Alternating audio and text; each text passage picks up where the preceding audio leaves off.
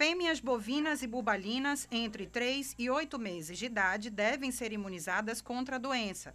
Após a vacinação, o produtor rural deverá procurar uma das unidades da ADAF em seu município com o um atestado de vacinação e a nota fiscal de compra da vacina emitida pela Casa Agropecuária.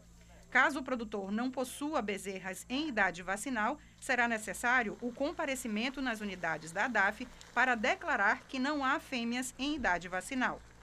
A brucelose é uma doença infecciosa bacteriana que pode ser transmitida pelos animais infectados para humanos, por meio da ingestão ou de contato direto com alimentos contaminados.